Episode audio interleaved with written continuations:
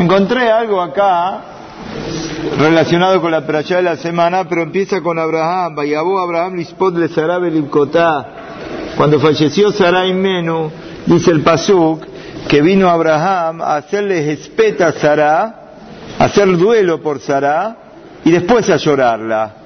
Todos preguntan, la pregunta es conocida, gracias Anita, la pregunta es conocida, la cuenta es al revés. Barbenam, primero se llora, después se hace el duelo. ¿Cómo acá vino al revés? Vayabó Abraham, Lishpot les hará Belimkota. La respuesta es que la gran preocupación de Abraham vino no era como la preocupación de cualquier otra persona.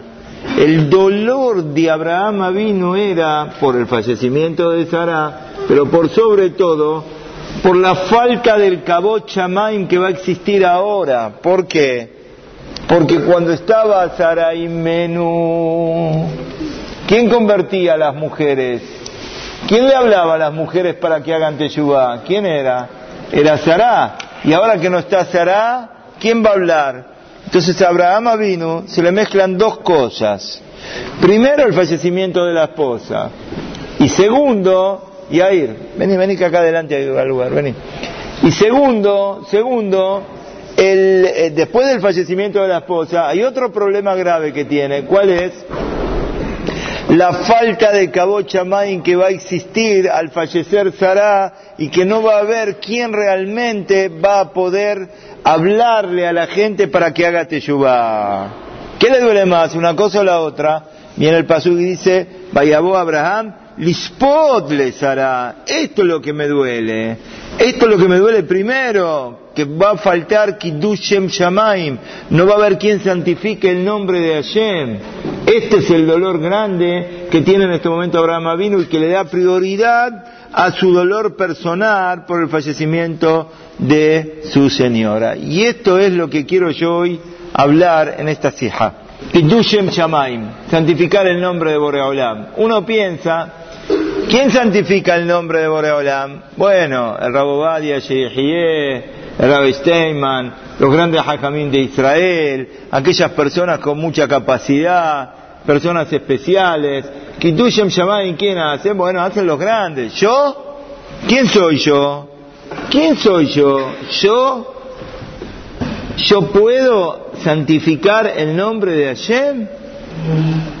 Yo, pero yo quién soy? ¿De dónde salí? Viene Perashat Pinhas. Vamos a leer Pinhas Ben Elazar. Pinhas Ben Elazar era uno más. No era la persona. Estaba Moshe Rabbenu, estaba Aaron Cohen, estaba el Azar, el padre de él. No era la gran, el, gran. Y sin embargo, Pinehas dijo, acá estoy yo, acá este es mi lugar. Él tuvo celo de que se profane el nombre de Hashem y cuando tuvo este celo actuó y trajo la salvación, como dijimos el otro día. Venía la destrucción de Am Israel, 24.000 personas que fallecen. ¿Qué hubiese pasado si no reaccionaba Pinehas Ben el Cohen? Si no reaccionaba Pinehas, venía un desastre. ¿Quién salvó todo el desastre? Pinehas. Y el ejemplo es para cada uno y uno de nosotros. Dice el, el Pirkei ¿no? No aleja melajal gmor, velo ataben horim y pater mimena. Vos no sos el que tiene que hacer todo, pero tampoco te podés lavar las manos. Tampoco podés decir yo no soy nadie. En tu lugar, en tu posición, con tu familia, santifica el nombre de Hashem. ¿Cómo? Es muy fácil. A cada uno en el lugar que está. Uno estudia, estudia bien, se comporta con el Hachamaim, tiene midot, tiene derejeres, en la misma yeshiva. Entonces, claro, cuando uno llega a la casa y se comporta de esa manera, ¿qué pasa? Trae Kitushem Shamaim. Va a decir el papá, va a decir la mamá. Mirá cómo se comporta. Esto es porque, porque va a la yeshiva, le enseñan en la yeshiva cómo se tiene que comportar. ¿Cómo dice una verajá? cómo, cómo cuida sus ojos, cómo cuida los lugares donde va. Y si es un comerciante, en su comercio, en su trabajo, con, e, comercia con honestidad, el sí es sí, el no es no, no es revoltoso, no da vueltas, su comercio es honesto, su comercio es sincero, no engaña a los clientes, no engaña a la gente, no se vende por el dinero. Los goim que están alrededor y los propios Yehudim que están alrededor de él dicen, da gusto este Yehudí. Bueno, este Yehudí aprendió de Pinehas, está haciendo Kiddush Shem Shamaim, está escrito con Pinehas, él buscó la verdad, salvó el cabot de Hashem y Borea Olam le pagó. ¿Qué está escrito? Berit Keunat Olam. Pinehas no iba a ser Cohen. Ustedes saben que Pinehas era el hijo de Lazar y era el hijo de Aharón. Pero ¿cómo Pinehas no va a ser Cohen? ¿Cómo no va a ser Cohen? Si Aharón, el abuelo, es Cohen, ¿el nieto qué es? ¿El Cohen? No, hoy sí, hoy sí. Pero en aquella época no. Cuando lo designó a Aharón Cohen Gadol, los hijos de Aharón sí van a ser Kohanim Gedolim. Y los nietos también, pero los nietos que van a nacer a partir de ahora. Pero Pinehas, que ya había nacido antes, ¿qué pasó Gaby con Pinehas? No estaba, fíjate Rashi en el principio de la, de la dice que no se hizo Cohen Pinehas hasta que lo mató a Simri Ben. Quiere decir, un acto en la vida produjo que Pinehas berit que unat olam. Et beriti shalom. Todos los Kohanim que van a venir de Pinehas es por un acto que él hizo en este momento. Leíamos el otro día algo muy interesante, lo que es, es increíble. La ciencia hoy en día descubrió que entre los Kohanim, los Kohanim, hay un gen especial en la sangre de los Kohanim. ¿Vieron como cuando se analiza lo que se llama el ADN, los genes de las personas, agarrando a los Kohanim, a un Kohen de la Argentina, y a un Kohen de Rusia, y a un Kohen de China, y a un Kohen de Japón, en el lugar en donde estén los Kohanim, tienen genes similares en un 80% y la única explicación de eso es que todos vienen, todos los Kohanim, Baruch Hashem, yo soy Kohen, todos los Kohanim venimos de dónde? De Aarón a Cohen, de un solo padre. Por eso todos los Kohanim que existen en el mundo, en donde existan, mirá qué interesante que es, tienen una similitud en sus genes porque todos vienen de qué? Del mismo padre. Y más aún, lo trae esto Rav Zamir Cohen en uno de los libros de él, que este, más aún se puede calcular hoy con la ciencia cuánto hace que vivió ese padre, de cuánto, de cuánto estamos hablando que vivió. Bueno, dicen aproximadamente 106 generaciones. Ah, interesante también que esto este gen se pasa de padre a hijo, no a hija. Ustedes saben que la hija de un Cohen, cuando se casa con un Israel, los hijos de ella son israelín, ya no son más Kohanim. Qué interesante que esto, este gen es únicamente entre los hombres Kohanim, no con las mujeres. Y calcularon 106 generaciones. ¿Cuánto es una generación? Una generación depende. Porque generación qué es? Padre, hijo. Bueno, si tuvo un hijo a los 20 años, son 20 años una generación. Si tiene un hijo a los 30 años, son 30. A los 40, 40, digamos. Promedio se calcula 30 años. A ver cómo están los chicos en matemática. 106 por 30, ¿cuánto da? 3.180, no es que está en la matemática, está en el comercio, Abraham, pero hizo la cuenta rápido con la, con la mercadería, pero perfecto, 3.180 Aarón Cohen vivió más o menos hace 3.300 años atrás. Así que la cuenta da perfecta, ¿sí? Una demostración de, la verdad de la Torah. ¿Quién podría decir una cosa así? Pero de todas maneras, no es el tema. El tema es Lekadesh Shem Shamaim, santificar el nombre de Boreolam. Y acá trae, para llegar a esta medida de Shem Shamaim, no hace falta hacer el gran hajam sino que cualquier persona. Y el ejemplo está en Nagdimon Ben Gurion.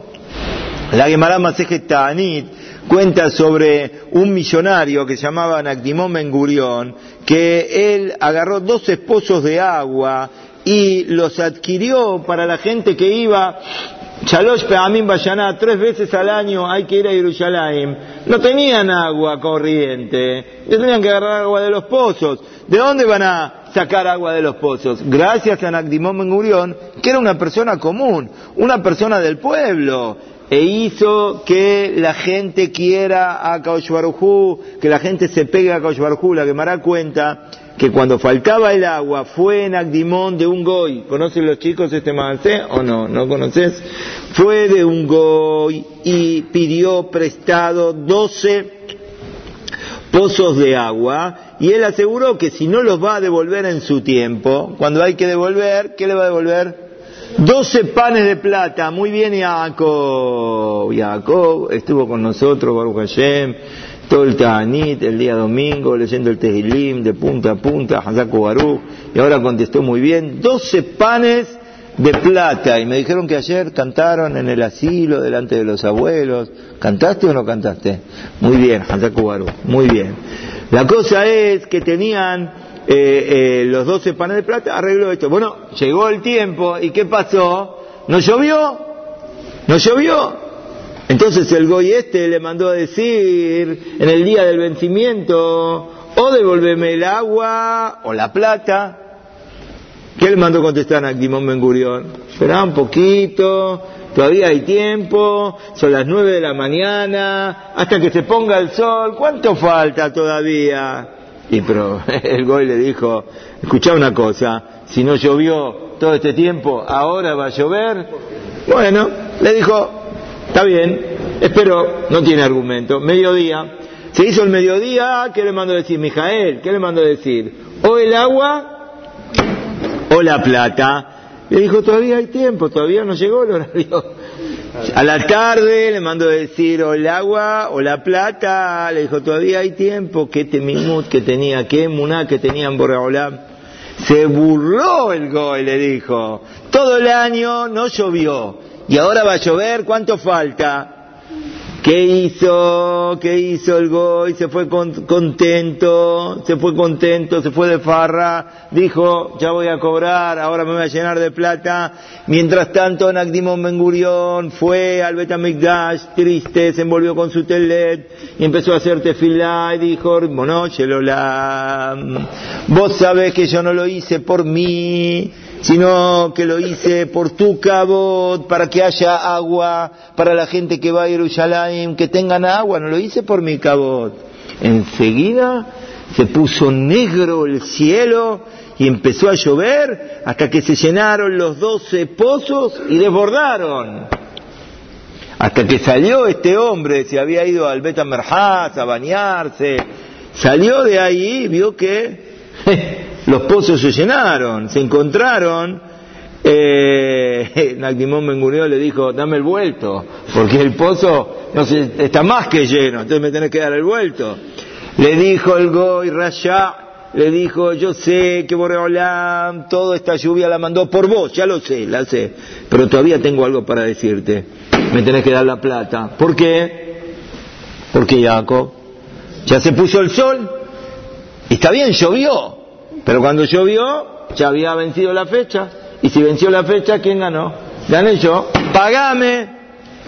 ¿Qué hizo Nagdimon Ben Volvió a entrar al Betamigdash y volvió a hacer tefilá y dijo, hermano Shelolam, demostrá que vos nos querés, demostrá que nosotros te queremos.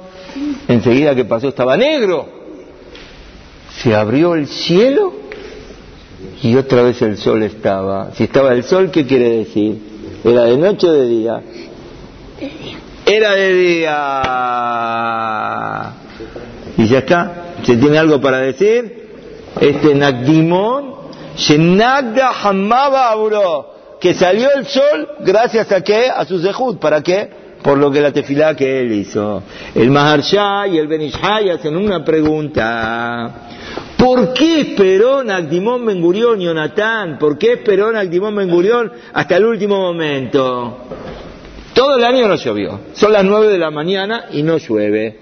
Andá al Betamikdash. Empezá a quedarse hacerte tefilá, ¿dónde? A las nueve de la mañana. ¿Para qué tenés que esperar a las seis menos cinco, cinco minutos antes de que se ponga el sol? ¿Para qué tenés que ir a pedir ahí? Si hasta ahora no llovió, seguramente que no va a llover. Anda, anda a pedirte fila. Contestan tanto el Marsha como el Benishai, la de allá de hoy. Nagdimon Ben Gurion quiso hacer Kiddushem Shamaim. Quiso santificar el nombre de Boreolán de la mejor manera posible. Si va a hacer tefilá a la mañana, a ver ustedes qué dicen, señor Jaim, ¿qué dice? Todo el año no llovió, son las nueve de la mañana, hace tefilá y llueve. Bueno, qué sé yo, justo tenía que llover, el que le quiere buscar la vuelta le va a buscar la vuelta. ¿Qué pasó, Yair? ¿Esperó hasta cuándo? Hasta el último instante que ya está. Si llueve ahora, ¿qué quiere decir? ¿Por qué está lloviendo? ¿Es porque Por la tefilá que se hizo, porque Borreolán nos está haciendo el milagro para nosotros. Esperó hasta el último instante que no cayó ni una gota y ahora que va a caer, Ahí entra Nagdimón al Betamikdash ese tefilá y de repente se largó la tormenta y todos supieron que esto viene de Boreolam y esto es el Kitushem Shamaim que se hizo en ese momento. Y esto es lo mismo que pasó con quién, con Pinehaz. Pinehaz nos enseña a cada uno de nosotros en el lugar donde estamos a santificar el nombre de Boreolam. ¿Cómo? ¿Te quedaste en la yeshiva? te quedaste estudiando un poquitito más, Baruch Hashem, hay chicos que se quedan hasta tarde estudiando, hay chicos que en el recreo siguen estudiando. ¿Qué Kidushem Shamaim se hace? No hace falta que el Kidushem Shamaim sea con los Goim nada más. Dentro de nosotros mismos. Uno que Baruch Hashem hace tefilá con Kavaná, lo ves concentrado, le viene a hablar a alguien en la Hazará, no le contesta, contesta amén fuerte. Mijael, contesta amén, Yemen, Rabá, con fuerza, con toda la Neyamá. Este hace Kitushem Shamaim. ¿Por qué? Ari, ¿estás?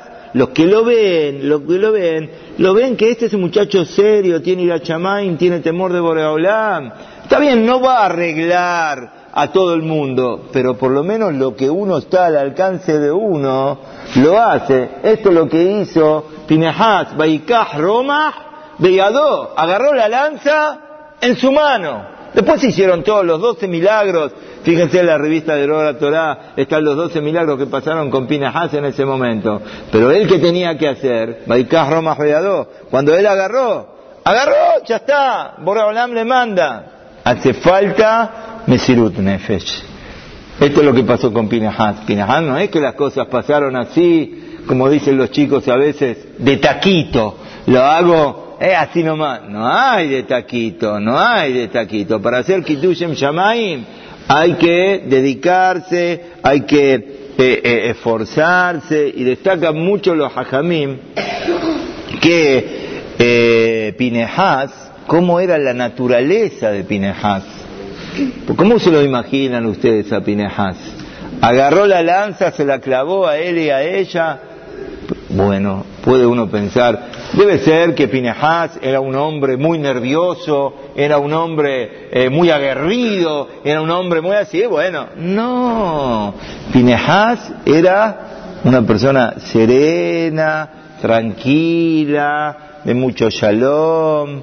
No fue que hizo un acto porque se puso nervioso y entonces se puso nervioso, no. Él vio que se está profanando el nombre de Hashem, le dolió. Le dolió, tuvo sentimiento. Entonces cuando ve una cosa que se está haciendo mal, él sufre. ¿Y qué se creen ustedes? Que en aquel momento a Pinehas la gente salió a felicitarlo y dijo, Hayaku Baruch. No, igual fue criticado por la gente, ¿cómo dice? Putiel, ¿no? Reitem de Vean a este hombre la ascendencia que tiene, de dónde salió, quién se la cree. La gente lo fue a criticar. ¿Y a mí qué me importa que la gente me critique?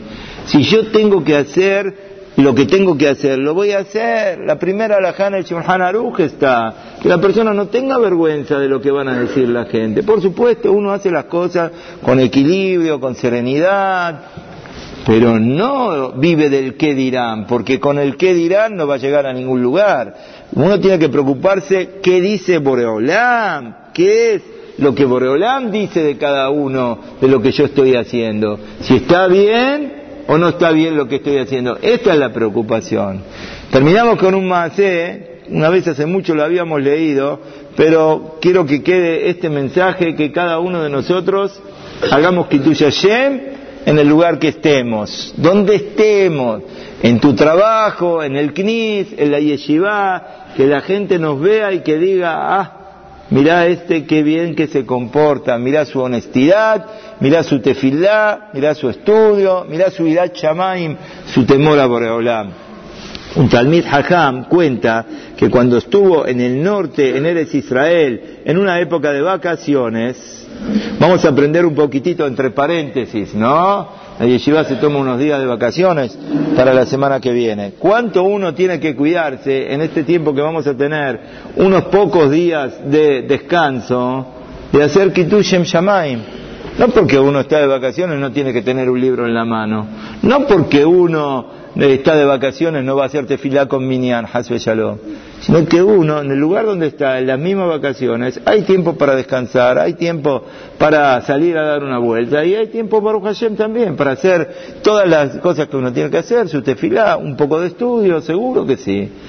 Este, este, este Talmid Hajam, mira lo que pasó con él. Cuenta él, fuimos a un lugar en el norte, una mañana, cuando fuimos a hacer tefilá Mirón, no me di cuenta y parece que rocé con el coche a otro coche, lo toqué un poquitito. Cuando pasó esto, ¿qué hice? Me bajé del coche y vi mi coche y vi también qué daño le produje al otro coche para saber a ver cuánto le tengo que pagar. Si hiciste un daño, ¿no hay que pagarlo? Uno siempre busca la manera de zafar, equivocadamente. A ver cómo puedo zafar. Esperá, Esperá, si hiciste un daño, ¿qué hay que hacer? Hay que pagarlo. Y vi que el daño había sido liviano. Parece que uno de los focos de atrás lo había rajado a uno de los focos de atrás. Parece que este Talmud Hakam entendía un poquitito de esto y dijo, sí, es liviano lo que pasó, y esto seguramente es poca plata, pero eh, hay que cambiarlo, el, foco este, y entonces tengo que identificar al dueño del coche. Pero a ver, ¿cómo lo identifico, señor Adriel? ¿Cómo lo identifico al dueño del coche? Hay un coche estacionado que yo lo choqué. ¿Y yo qué sé quién es el dueño del coche? Bueno, agarré una hoja, escribí lo que pasó y pido perdón por lo que pasó y al final pongo mis datos personales y este, dónde estoy y por favor quiero que se comuniques conmigo para que yo te pague. ¿Qué me dice Abraham? Esto no sé si en México pasa esto. En Argentina seguro que no. Pero, ¿eh? Tampoco en México. Bueno, pero con este también Hajam sí que pasa. La cosa es que, ¿qué? Dejó la dirección, venía a cobrar, así te pago. Yo ya está, hice lo que tenía ¿Qué hacer? ¿Para qué vengo al Quinis? ¿Para qué voy a estudiar? Para saber que si debo plata, ¿qué tengo que hacer si debo plata a alguien? La tengo que pagar, no me tengo que hacer el vivo, no soy el vivo si no pago, al revés, tengo que pagar, tengo que pagar el daño que ocasioné. Pasaron, me volví al lugar donde yo estaba. Pasaron cuatro horas, me levanté de descansar y escucho que golpean la puerta, abro la puerta, hay una persona de aproximadamente 35 años, se la veía que no era religiosa, no tenía equipa, abrí la puerta, instantáneamente, ¡ping! me saca una foto. Me saca una foto, no puede decir una palabra. Media palabra que hizo, me sacó una foto. El flash, ¿qué pasó acá? Que este me saca una foto. Me dice, no, no te asustes, no te asustes seguramente vos sos el que me dejó el papelito en el coche. Sí, sí, yo te lo dejo. Bueno, mirá, desde el momento que yo leí lo que vos me dejaste, le dije a mi esposa y a mis hijos que yo no puedo existir, no puedo creer cómo existe una persona que se podía escapar y no paga nada y se terminó y sin embargo, ¿qué hace? Me deja un papelito. ¿Existe gente de este, de este tipo en el mundo? Cuando fui a ver el coche, vi a ver que estaba realmente el foco como estaba, y dije, bueno, es verdad entonces. Entonces, te vengo a ver, y yo dije, Salvi, ¿estás? Lo primero que tengo que hacer, que es? Sacarte una foto. Porque esto, esta imagen me la quiero guardar para toda mi vida. Que esto me atestigua que el mundo no es que cada uno hace lo que quiere. Hay gente de este tipo en el mundo. Hay gente que vive con este temor a Boreolam y que se comportan de esta manera y están dispuestos a sacar plata del bolsillo cuando realmente uno podía muy fácilmente no pagar y desaparecer y sin embargo están dispuestos a qué a pagar. En ese momento lo interrumpí y le dije, ¿cómo? ¿Qué significa que nadie reclama la deuda? ¿Cómo nadie reclama la deuda? Y sí, si yo no tuviese podido reclamar, le dijo, vos no reclamas la deuda, pero Hashem sí la reclama. Escuchen esta frase, ¿eh? Escuchen esta frase. Cuando hay juicio en la tierra, no hay juicio del cielo, porque en la tierra se hizo juicio. Pero cuando no hay juicio en la tierra, cuando hace una cosa mala uno, y no hay quien ponga las cosas en su debido lugar, tristemente tiene que venir el juicio de arriba y el juicio de arriba es mucho más pesado que el juicio de la tierra. ¿Qué es el juicio de la tierra? Que tenés que pagar la plata Zuzim. Zuzim, ¿sabes lo que decir Zuzim? Se mueve, la plata va para acá, va para allá, la plata lo de menos. Va a otro tipo de problemas que son superiores. Entonces le dice el hombre, le dice, mira, seguro que a mí me reclaman esta plata. Es a el que me reclama que yo te pague. Dijo, sí, sí, sí, esta es mi sorpresa y por eso te vine a sacar la foto, porque no puedo creer que haya gente de esta especie acá en la Tierra. Me parece que ese es un caso muy, muy especial vos. Entonces por eso quiero sacarte la foto y la voy a poner. ¿Dónde está Mario Levi? ¿No hay alguno de estos de mm, vértigo? ¿Cómo se llaman los? ¿Sí? La voy a poner ahí, la voy a dejar en la en, la, en el comedor, la voy a poner ahí y siempre voy a ver y me voy a recordar que hay personas de este, de este tipo. El hombre que estaba frente a mí se sorprendió y después se fue, me dio un beso en la frente y me dijo, la verdad me haces reflexionar, yo la verdad que hasta ahora no cumplo nada de Torah, pero me haces reflexionar que existe Boreolam, me doy cuenta que existe Boreolam al otro día el hombre fue a un taller mecánico, chapa y pintura, y me trajo el presupuesto 300 shekalim, por decir, hoy en día 300 pesos, por decir una cifra parecida, era lo que costaba el arreglo, enseguida saqué los 300 shekalim, se los di, me agradeció, me valoró, se separó y se fue. Pero acá no termina el Maase. El Maase termina que en la mitad de Elul un día mediodía, un día viernes, escucho que golpean la puerta de mi casa y en la puerta de mi casa, ¿quién estaba? Ya no ahí de paseo, ya no sé dónde vivía este hombre, si en Beneverak, en el no sé dónde estaba, le golpean la puerta de la casa, abre, ¿y quién era? Después de mucho tiempo, era este hombre con la esposa. Y me dice, delante de mi esposa, me dice, mira, estuvimos pensando en familia y discutiendo el tema y al final decidimos entre todos acercarnos a la Torá y empezar a cumplir mitzvot gracias al ejemplo que vos nos diste de lo que hiciste con el coche.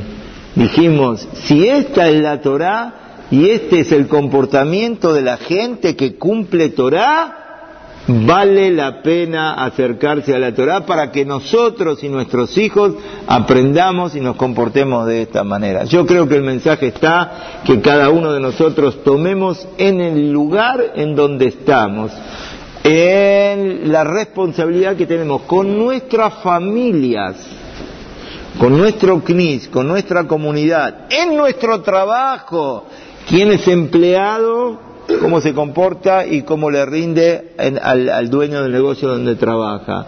El que es el dueño del negocio, cómo trata a sus empleados.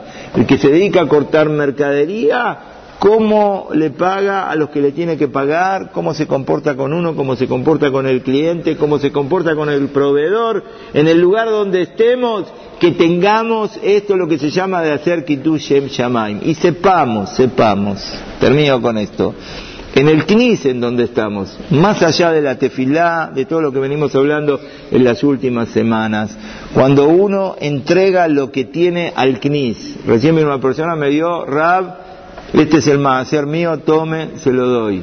Uno no especula con el CNIS, no especula con la yeshiva. ¿Qué hace? Lo que uno tiene, lo que sabe que lo tiene que dar, enseguida le brota al corazón y ¿qué hace?